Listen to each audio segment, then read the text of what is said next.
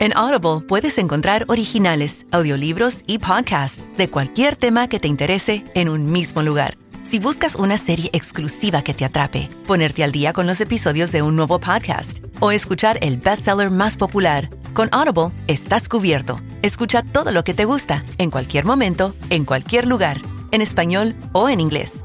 Para descubrir el poder de escuchar, pruébalo gratis por 30 días en audible.com. Big Data Sports. Data Sports. Data Sports. Bienvenidos otra vez a un episodio de Big Data Sports. Seguimos eh, tratando de acompañarlos en medio de, de, esta pandemia, siempre revisando qué es lo que pasa en la industria de, del deporte.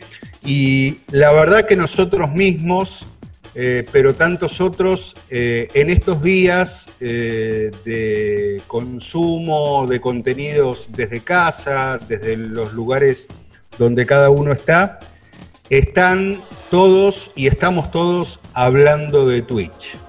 Bueno, Agustín, nosotros decidimos hablar con Twitch. Esa es la diferencia. Así es, estimado Marcelo Gatman. Hoy nos vamos a dar un, un gran lujo de poder hablar con una, una de las plataformas que, realmente es, eh, cada vez que, analizamos el, tema del streaming o el tema de cómo los esports, el gaming, los, los deportes están llegando de manera distinta a, los usuarios y cómo viene creciendo este fenómeno, bueno, es, el, es la referencia tal vez en la industria y bueno, hoy vamos a poder sacarnos bastantes eh, gustos y preguntas con, nuestro invitado del día. ¿no?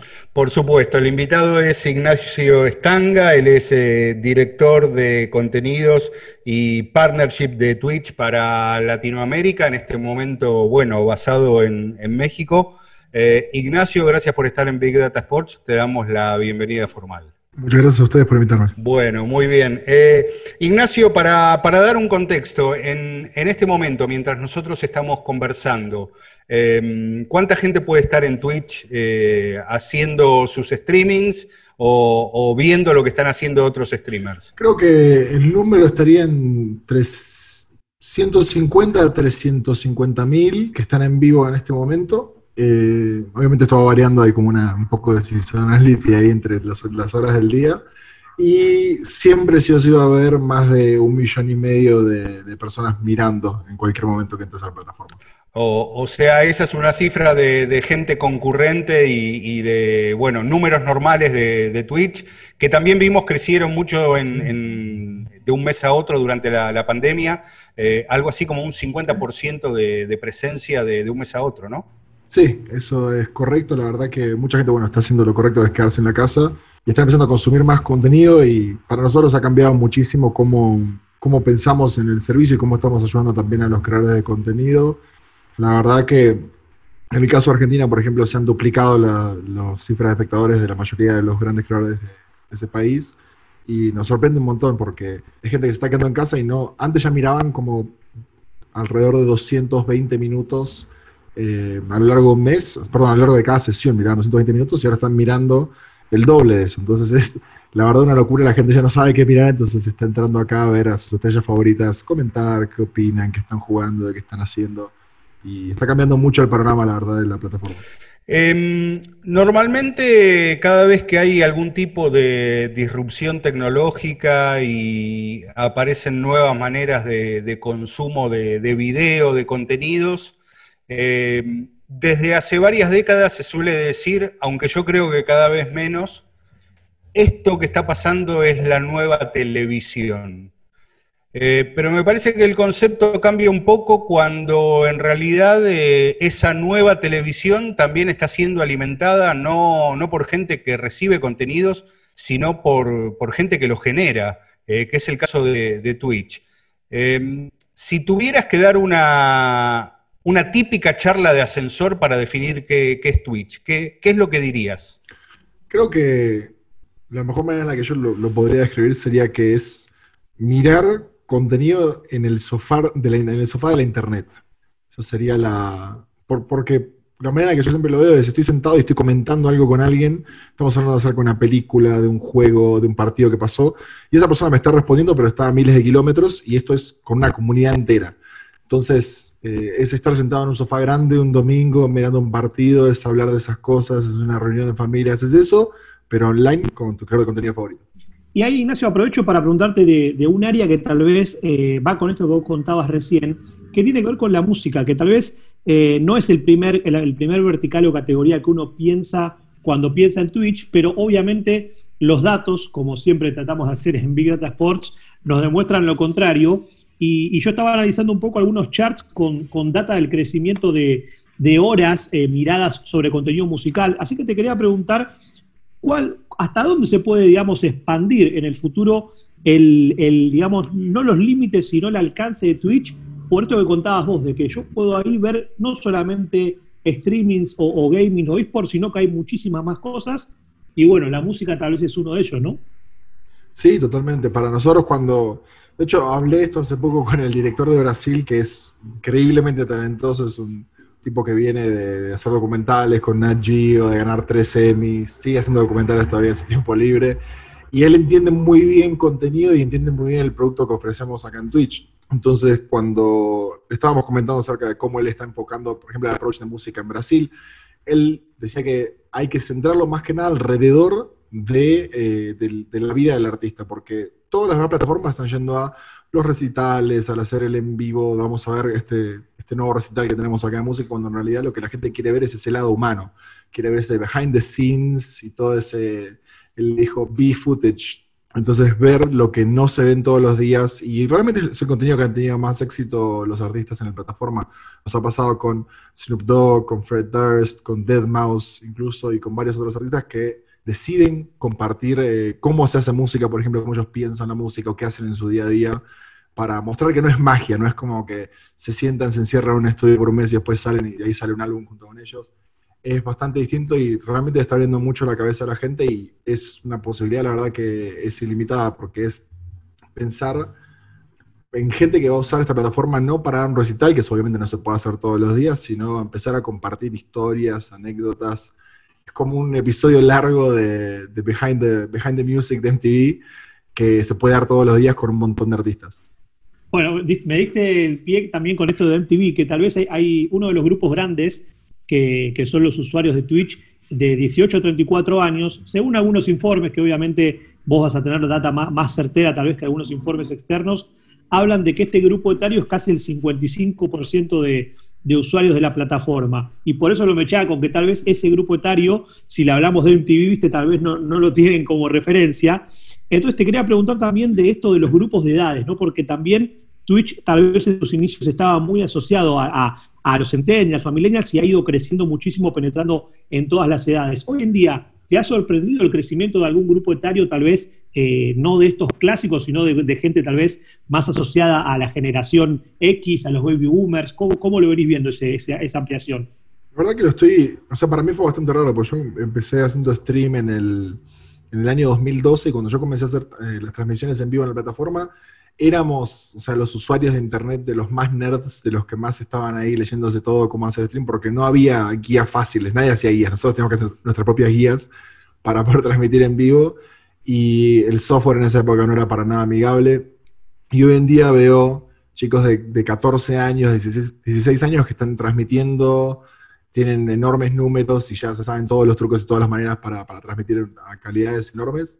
Entonces estamos viendo que se democratizó bastante, se hizo más fácil para todo el mundo poder acceder y ahora estamos empezando a ver los números reales. Hace poco estaba viendo el canal de una, de una señora que le gusta jugar juegos de aventura, que es una, es una abuela, eh, creo que ya tiene, tiene como 75, 76 años, y les gusta contar sus historias de su vida mientras juega juegos de aventura, y es muy raro ver cómo obviamente su audiencia eh, es, tiene una tiene una distribución bastante distinta a la que sería de un jugador de Fortnite profesional, por ejemplo. Entonces, más o menos lo que me gustaría dejar en claro con esto es que depende mucho del canal en sí. O sea, si obviamente si yo voy a ver un canal de alguien que está haciendo análisis eh, o está hablando de fitness, probablemente tengamos, compartamos los mismos intereses y tengamos un rango etario bastante similar a los que estamos viendo ese canal, que los que miran el último eSport que acaba de salir y son todos chicos que están ahí jugando con, con sus celulares, por ejemplo, a juegos populares como el Free Fire, el Call of Duty Mobile, entonces, es difícil decir a grosso modo que esta es la plataforma porque cada canal es un mundo y obviamente cuando nos toca a nosotros, por ejemplo, recomendar influencers o canales para trabajar con marcas, siempre eh, tomamos mucho eso en cuenta. Decimos, ok, tal vez no quieras tener el más grande que tiene todos los números, sino el que es más representativo del sector que vos estás queriendo abarcar. Está muy claro eso, Ignacio. Em, y así como cada vez tenemos más noticias de, eventos o de artistas que pueden estar en Twitch, eh, también sucede con lo que ahora damos en llamar deporte tradicional y que antes era, solamente deporte. Eh, cada vez hay más datos y más información de eh, distintos tipos de, ligas, de organizaciones deportivas que están trabajando con, Twitch. El caso de NBA, el caso de la Fórmula 1, eh, ni que hablar de, todo el paquete de partidos de la NFL. La pregunta es, ¿qué tiene Twitch para ofrecer como plataforma que no tenga alguna otra OTT o un canal tradicional en función de justamente los deportes tradicionales? Sí, o sea, específicamente los deportes hay, hay un montón de cosas y creo que, o sea, bueno, la, primera que se me viene a la mente a mí es que nosotros somos una plataforma de streaming primero y principal. O sea, Twitch fue concebida así, o sea, en realidad vino como el sueño de alguien de transmitir su vida a las 24 horas y ver si podía hacer algo con eso, pero en esa, en, esa especie de, de quest, así como que fue una aventura que tenía uno de nuestros fundadores, Justin Kahn, eh, él descubrió que tenía ahora un conocimiento enorme acerca de transmisión en vivo y que podía adaptarlo para que otras personas creen contenido. Entonces, de ahí, junto con Emmet, nuestro segundo, el otro cofundador, crearon Justin TV, de ahí se pasó a Twitch. Y siempre nuestro negocio ha sido live streaming. O sea, no es que tenemos VOD o éramos una red social y después pasamos a live streaming porque estaba bueno el live streaming. Siempre fue nuestro enfoque. Entonces nosotros pensamos, y hemos tenido o sea, varios aprendizajes a lo largo de los años, no es que fue súper fácil para nosotros decir, ok, somos live streaming ya, sino que hemos pensado en cuál es nuestra base principal de, usuarios, si son los creadores de contenido, los que están viendo el contenido, cuál es ese funnel, cómo se ve. Entonces cuando yo pienso en deportes, o sea, la primera seguridad que le podemos dar es que esto no es algo que lo pensamos después. Eh, para nosotros que el, streaming funcione bien, que sea algo que se innova y, sea nativo la, la, experiencia, es nuestra preocupación número uno. Y con respecto al, marco de OTTs en particular, o sea, eh, a mí en particular me, pasa mucho que las OTTs me llaman porque dicen, ok, ustedes tienen todo el contenido y, sí, o sea, en Twitch es donde vive el contenido. O sea, el resto está buscando hacer un highlight reel o decir, ok, puedo adquirir los derechos de este contenido, loco que pasó en Twitch. Entonces creo que tenemos mucho ahí de tanto de infraestructura como de soluciones. De hecho, cuando lo trabajamos con la NBA, creo que ahí se mostró bastante las posibilidades que se, pueden hacer, o sea, de tener overlays interactivos que te cuentan la historia de cada uno de los jugadores, de los equipos, de, los sponsors y por qué esta partida es importante. Todo eso los diferencia mucho de una OTT que tiene que desarrollarlos desde cero. Nosotros ya tenemos equipos que trabajan en eso todos los días, 24 horas del día, eh, hace ya varios años. Entonces, ese tipo de... Para, nosotros cuando pensamos en deportes le podríamos hacer la vida muchísimo más fácil porque estamos progresivamente entrando más en una etapa donde la gente quiere ser parte del contenido, no estar sentada viéndolo y ocurre ahí, me perdí un minuto, sino es tuitear, o sea, ya no es más tuitearle al comentarista para que lea mi tweet dentro de media hora tal vez, sino es preguntarle algo y me lo responde en el momento. Eh, o decir, que me quiero sacar esta duda y hay otro experto en el chat que me lo comenta. Entonces, creo que ese contenido interactivo más, más 2.0, por así decirlo, creo que es la diferencia más grande que tenemos con otras plataformas. Eh, con eso imagino que eh, justamente eh, generar una transmisión tradicional de un deporte tradicional en Twitch no tendría sentido. Hay que pensar en quizás nuevas formas, eh, nuevos formatos de, contenido y otro tipo de, interacción que, no se da en ningún otro tipo de, plataforma o de canal.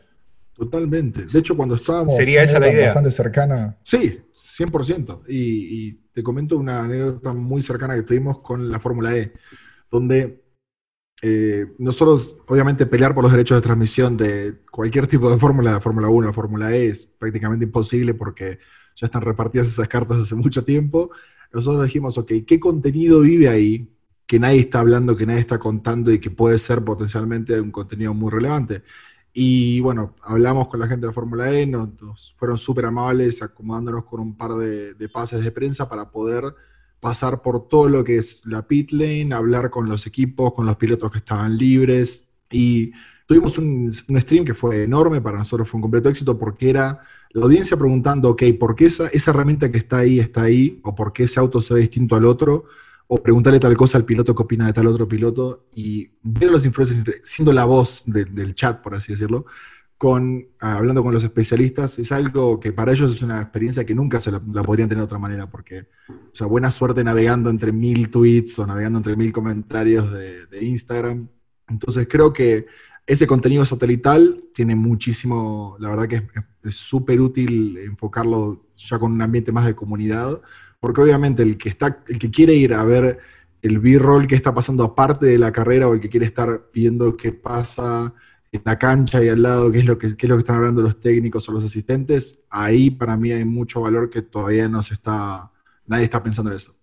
Y yo me sumo a, este mundo de, los deportes que, están en la plataforma de Twitch y también con la parte de, esports, porque también chequeando un poco estadísticas de, abril, eh, a mí una cosa que me interesó mucho fue entender, por ejemplo, que los juegos que lideraban el, ranking de cantidad de horas vistas, tal vez tenían que ver con juegos más tradicionales, no como League of Legends, Fortnite, Counter-Strike, Call of Duty, pero si analizamos las, las horas de esports, donde justamente son los equipos que están generando más participación y también más competencias, ahí aparece en el sexto lugar el FIFA, FIFA 20, que, escaló 30 puestos comparado con marzo. Entonces te quería preguntar cómo hoy en día los, los juegos deportivos que están desarrollando competencias de, esports, ¿cómo, ¿cómo, ves vos el impacto que están teniendo en la plataforma? Porque tal vez es, es, es algo realmente novedoso entender que, los juegos más vinculados al deporte también están creciendo, ¿no?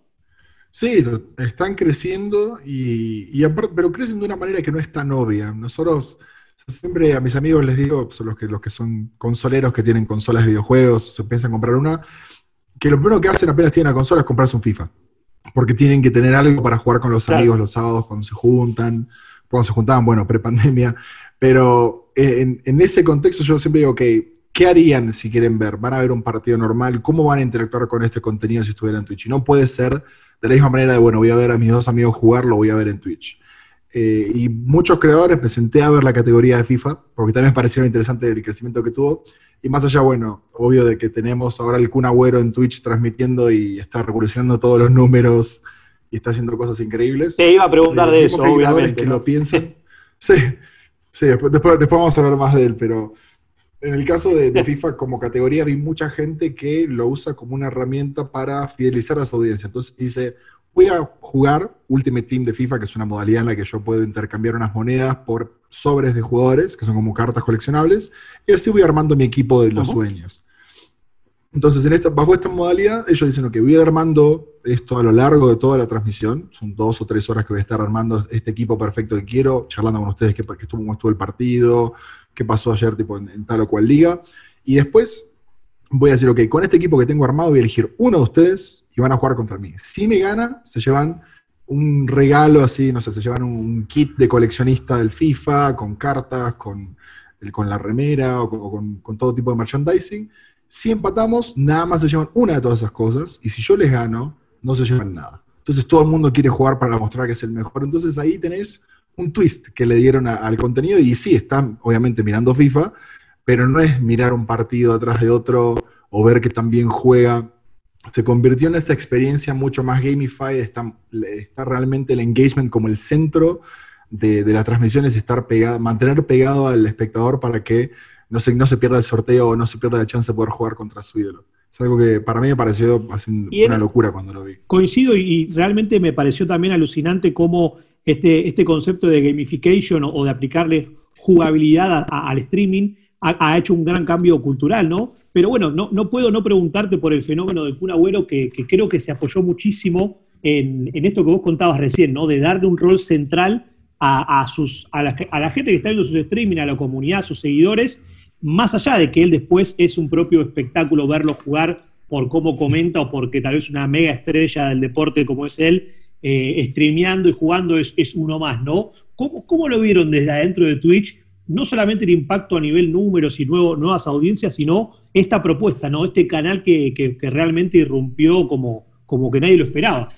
Sí, para, para mí creo que fue, primero que nada, contenerme, intentar no meterle mí a mi equipo, mi equipo es 100% mexicano, no, no, no, esperaba, y no son muy futboleros que digamos la mayoría, así que no esperaba que sepan quién es el Kun Agüero, pero les comentaron de un futbolista muy conocido que se abrió un canal, necesitábamos un account manager, eh, y el más joven de mi equipo, Pablo, que es, un absoluto genio, sabe muchísimo del mundo de la música y, bueno, de las celebridades en general de ese mundo, fue asignado como el account manager del Kun. Y él va, tiene una charla súper normal, le explica cómo hacer streaming bien, qué cosas no están saliendo bien, se pasa en el WhatsApp, está hablando, le manda un audio y le dice, ah, sos un crack, pibe, le dice el Kun a, Pablo, mi compañero. Yo estoy obviamente, que, no, puedo, no puedo contenerme casi las ganas de meterme ahí y decir, puedo estar en la llamada, puedo decir claro. Pero, y de, repente Pablo ve que este canal pasó de tener, no sé, 2.000 espectadores a tener 35.000 espectadores de un día para el otro, 40.000, 50.000 y, empieza a googlear quién es. O habló con su papá, le dice, papá, ¿conoces este jugador? Porque el papá de justo de Pablo es muy futbolero. Y le dice, estás hablando con una leyenda del fútbol. Y, ahora yo le dije, no, después de esto ya tenés el libro, ya puedes escribir el libro. Yo fui el account manager de Licun. Porque él le hablaba como si fuera un pibe más que está haciendo stream.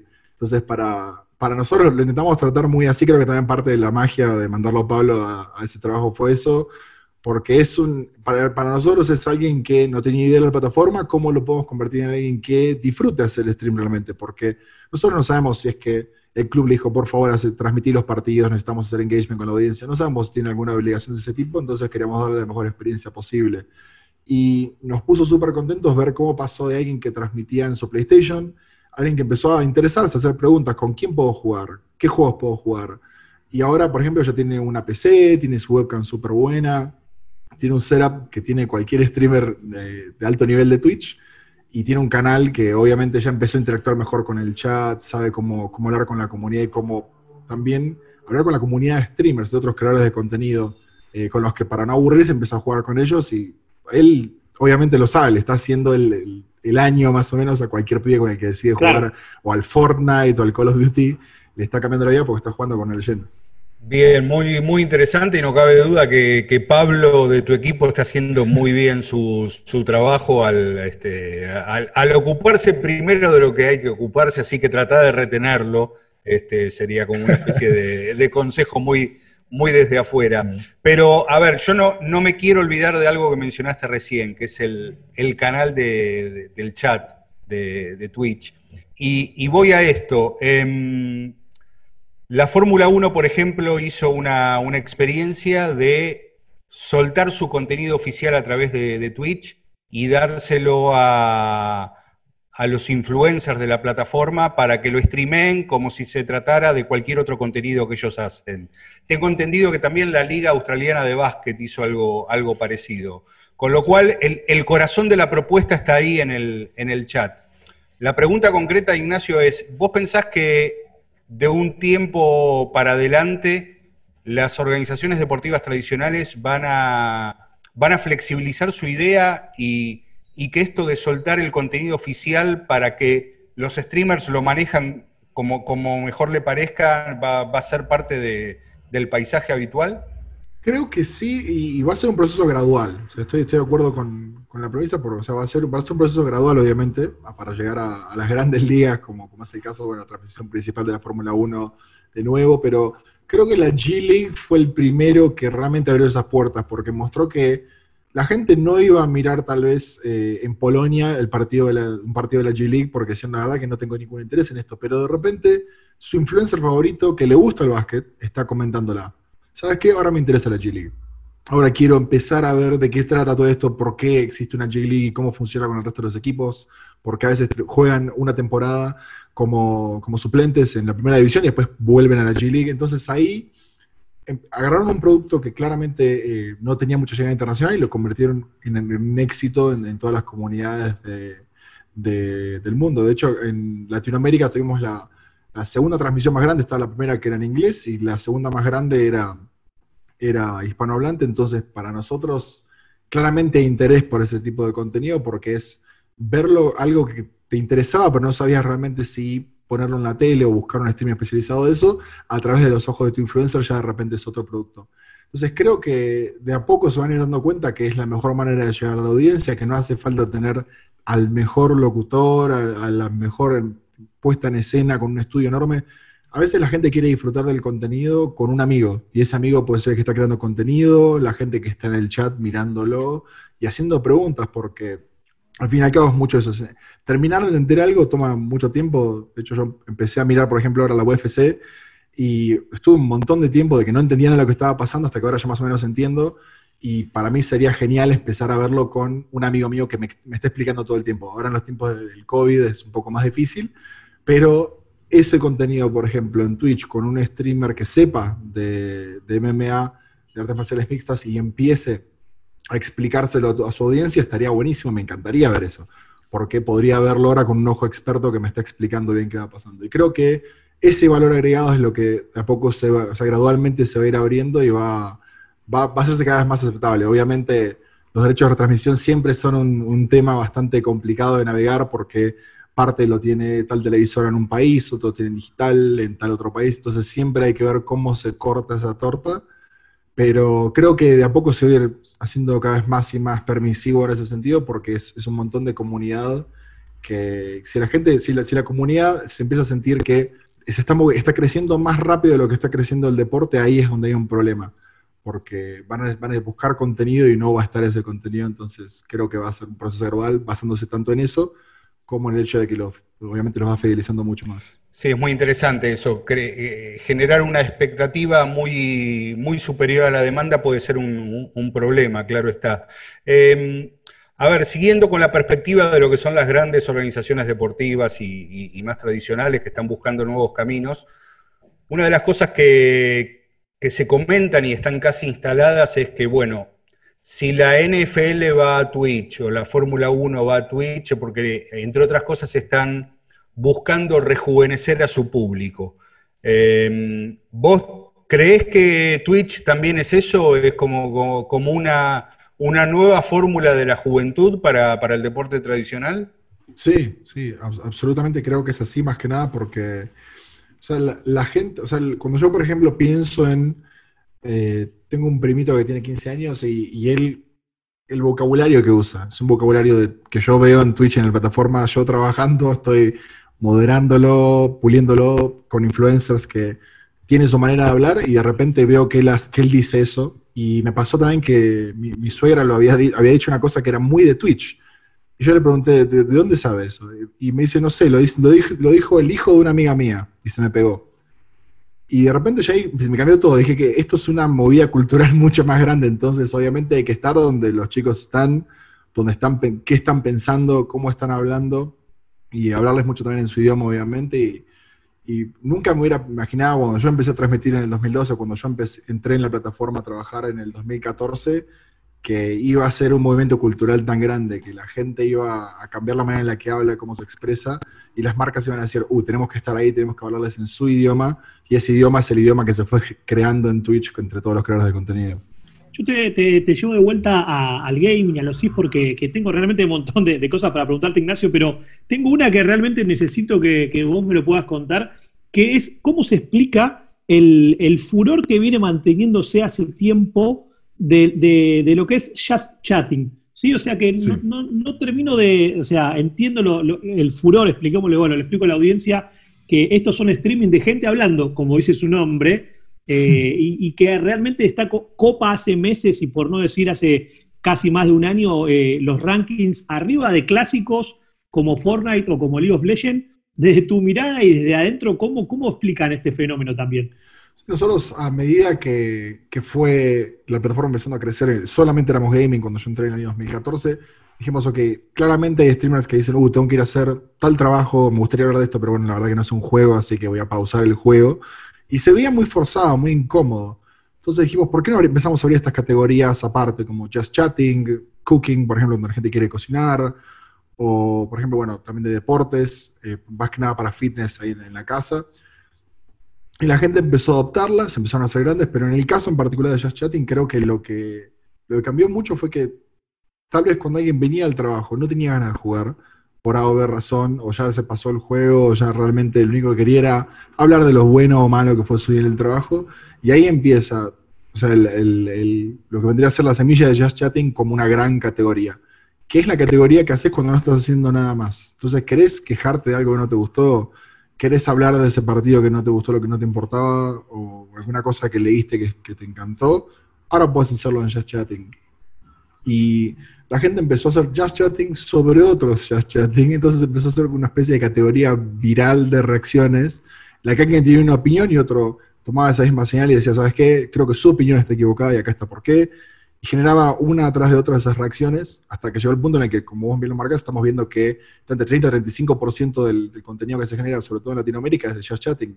Y, y, obviamente los juegos no compiten tanto con eso porque es lo que están haciendo eh, mientras no están jugando el juego. Entonces, no es como que realmente es una categoría que compite con las demás, sino Claro. que es la categoría más social que tenemos porque ahí es cuando el streamer no tiene que estar mirando de reojo el chat. Él le está mirando en tiempo real y creo que eso es un poco el éxito. El éxito viene de que está mirando en tiempo real el chat, nada más lo distrae y es constantemente ese feedback instantáneo que tiene de, ah, hay una pregunta, le respondo a la pregunta y otra gente, y la gente dice, ah, está respondiendo a preguntas, le hago otra pregunta.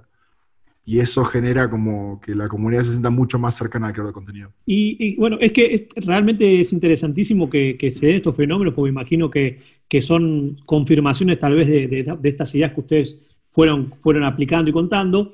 Y te quería preguntar también, asociado a, estos canales que, que son los que empujan, ¿no? Obviamente eh, a las grandes comunidades, pero particularmente quería preguntar por uno, que es uno de los nombres tal vez que fuera del mundo del streaming o del gaming, esports o hasta de internet mismo, rompió un poco esa barrera y fue uno de los primeros, que, era, que es el Rubius, ¿no? O sea, uno de los streamers tal vez que, que empezaron a romper el techo de cristal de esto. Hoy en día sigue teniendo realmente eh, un canal muy, muy activo y con, mucho, con mucha actividad. Y te quería preguntar esto de cómo los grandes influencers, hoy en día desde el lado de Twitch, cómo, cómo ustedes planifican tal vez el trabajo con los account managers, como contabas el caso de Pablo con el Kun pero cu- ¿cuál es el desafío que enfrentan para, para mantener no solamente la calidad de estas propuestas, sino mantener a estos grandes influencers como enganchados con el streaming y, y entendiendo los beneficios que pueden tener?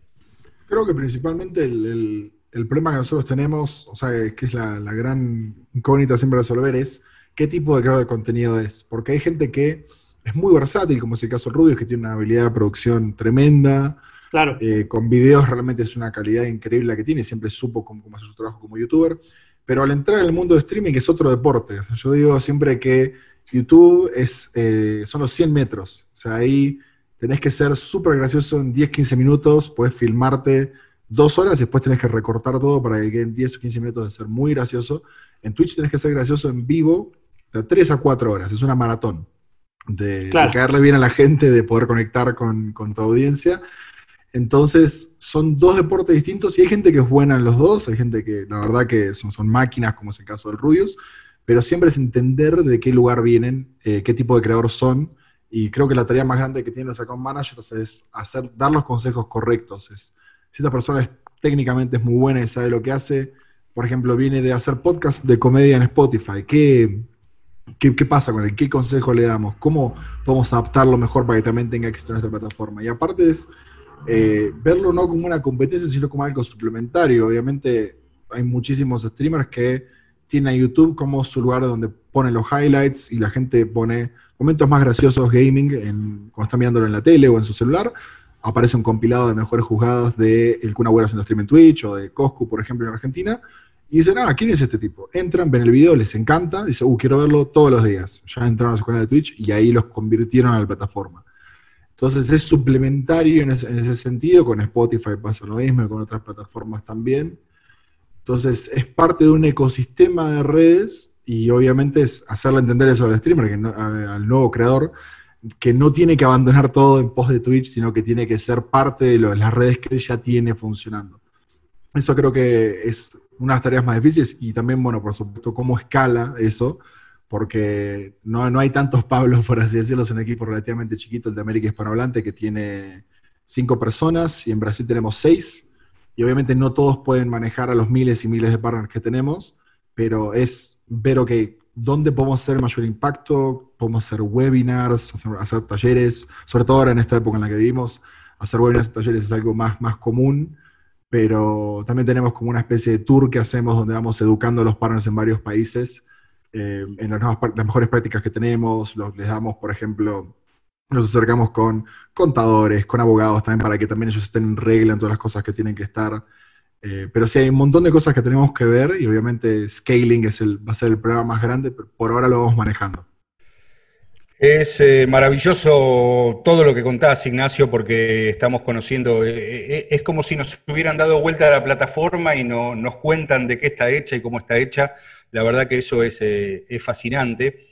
Y una de las cosas también que, genera o que tiene el fenómeno de Twitch es que también esto es raro, están prácticamente todas las cifras a, disposición. Estábamos con Agustín maravillados con lo que, por ejemplo, es Twitch Tracker, donde podés ver prácticamente en tiempo real todo, todo el pulso de, Twitch y todo lo, que se está generando.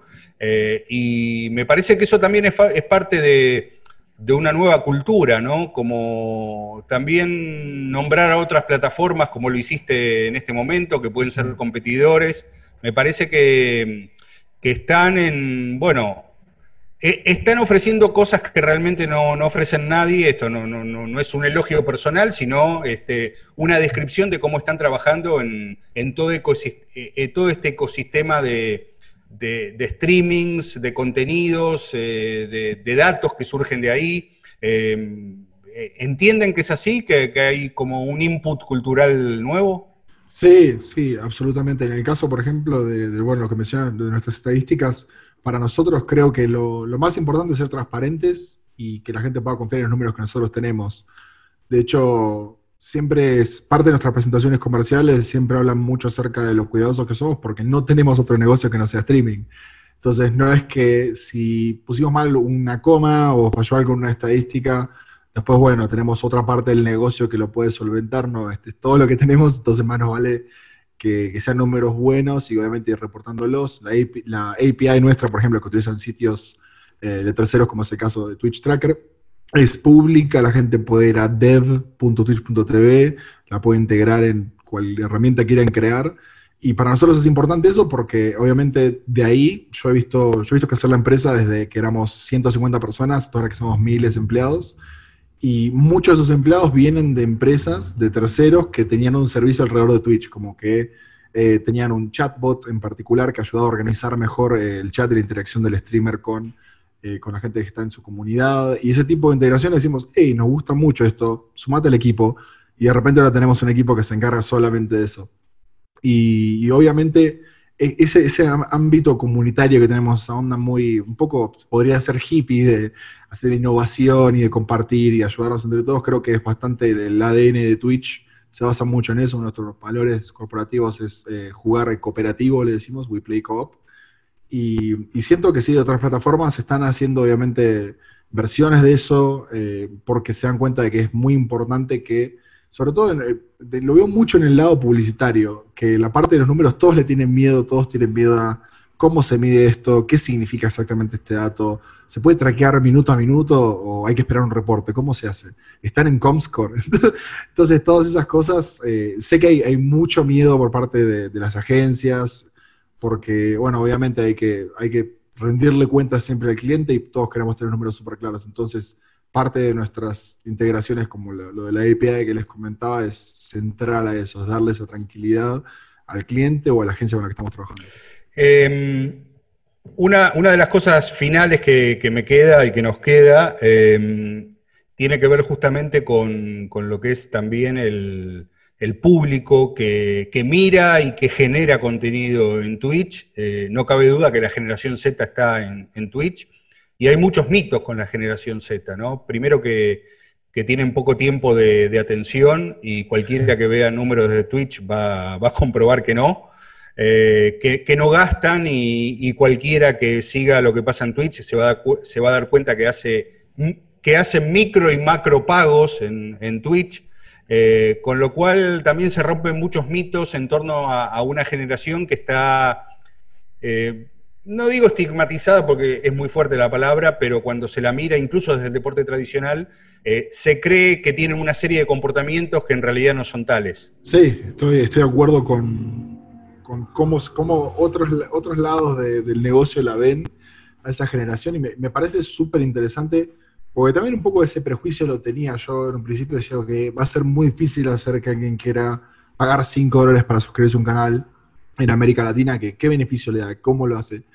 Eh, y bueno, todas las demás fricciones que hay, como tarjetas de crédito, estar bancarizado, etcétera.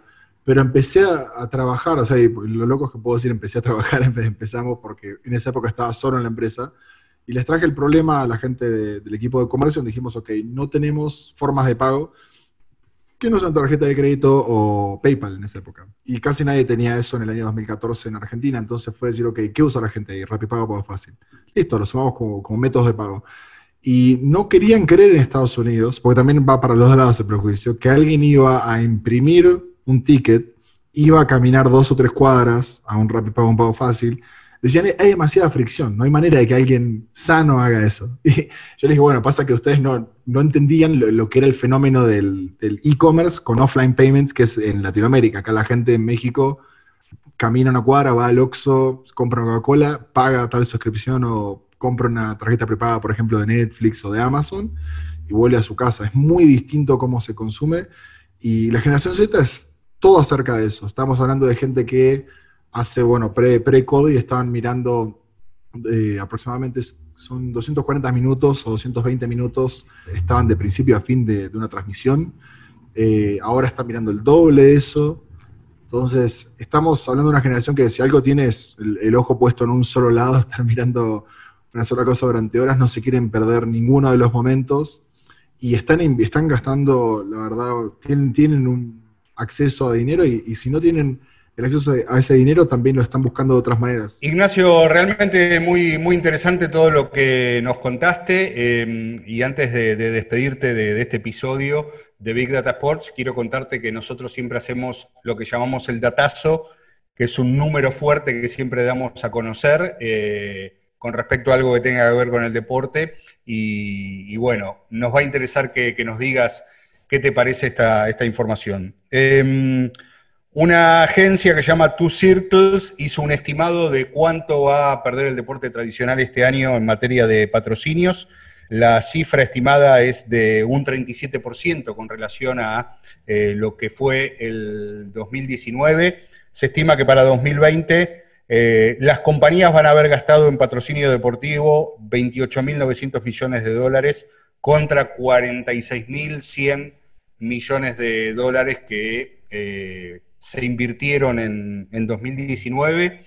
Pero acá está el detalle principal, cuáles son las eh, actividades que, menos van a haber invertido en deporte en este año. Aparecen los servicios financieros con una baja del 45%, las automotrices un 55%, las tecnológicas un 18% menos, las empresas de telecomunicaciones un 19% menos, las de retail eh, un 37%, las de bebidas, eh, las soft drinks, un, casi un 40%, las compañías de energía un 44% menos, un 61% menos las líneas aéreas, lo cual es muy comprensible, las bebidas alcohólicas un 19% menos, y acá está lo, interesante, el patrocinio en deporte tradicional de empresas vinculadas con el gaming van a bajar, se estima, un 31%, pero me parece que han encontrado canales nuevos para, para comunicar o para patrocinar a aquellos que querían patrocinar, ¿no? Sí, sí, en, el caso de nosotros, bueno, mi, bandeja de correos creo que puede dar fe de eso. Estamos teniendo más preguntas que, nunca, la verdad, se nos están lloviendo preguntas y, chances de poder explicar y también de ayudar mucho a solucionar porque estamos viendo una época bastante peculiar y creo que ahora más que nada es, una buena época para presentar soluciones y ver cómo le damos la vuelta a algo para no perderlo del todo. Y creo que se ha visto como, como muchos de estos, de estos productos, o también, por ejemplo, en el caso de los creadores, pueden ser parte de este nuevo mundo en el que estamos un poco más atrapados en casa y se puede llegar a comunicar de todos modos con la audiencia, conectarlos, porque hoy en día lo que más hace falta es, obviamente, conectarse con la gente y, bueno, como en el caso del Kun, que sigue conectando con sus fans, eh, creo que no, y bueno, lo leyó muy bien la gente de la Fórmula 1 que lo invitó para un, para un evento especial que tuvieron lo estuvo manejando un simulador de Fórmula 1. Creo que ahí es donde, un poco para ese lado donde va, donde, creo que vamos a ver grandes números, es en estos nuevos jugadores que se están sumando. Sí, obviamente por el contexto que tenemos, pero se están sacando las dudas ahora y no hay mejor momento para hacerlo. Bueno, Agustín, nos dimos un gran gusto en este episodio, ¿no? Un gusto, nos podríamos quedar hablando de, de números y de innovación durante horas, Pero bueno, le queremos agradecer a Ignacio por todo el tiempo que nos regaló y bueno, quedamos, eh, quedamos muy atentos para, para, seguir entendiendo y disfrutando del streaming, que bueno, que cada vez no, no, nos gusta más a todos. ¿no? Muchísimas gracias por invitarme, la pasé genial. Big Data Sports, un podcast de deportes y datos. En Audible puedes encontrar originales, audiolibros y podcasts de cualquier tema que te interese en un mismo lugar. Si buscas una serie exclusiva que te atrape, ponerte al día con los episodios de un nuevo podcast o escuchar el bestseller más popular, con Audible estás cubierto. Escucha todo lo que te gusta, en cualquier momento, en cualquier lugar, en español o en inglés. Para descubrir el poder de escuchar, pruébalo gratis por 30 días en audible.com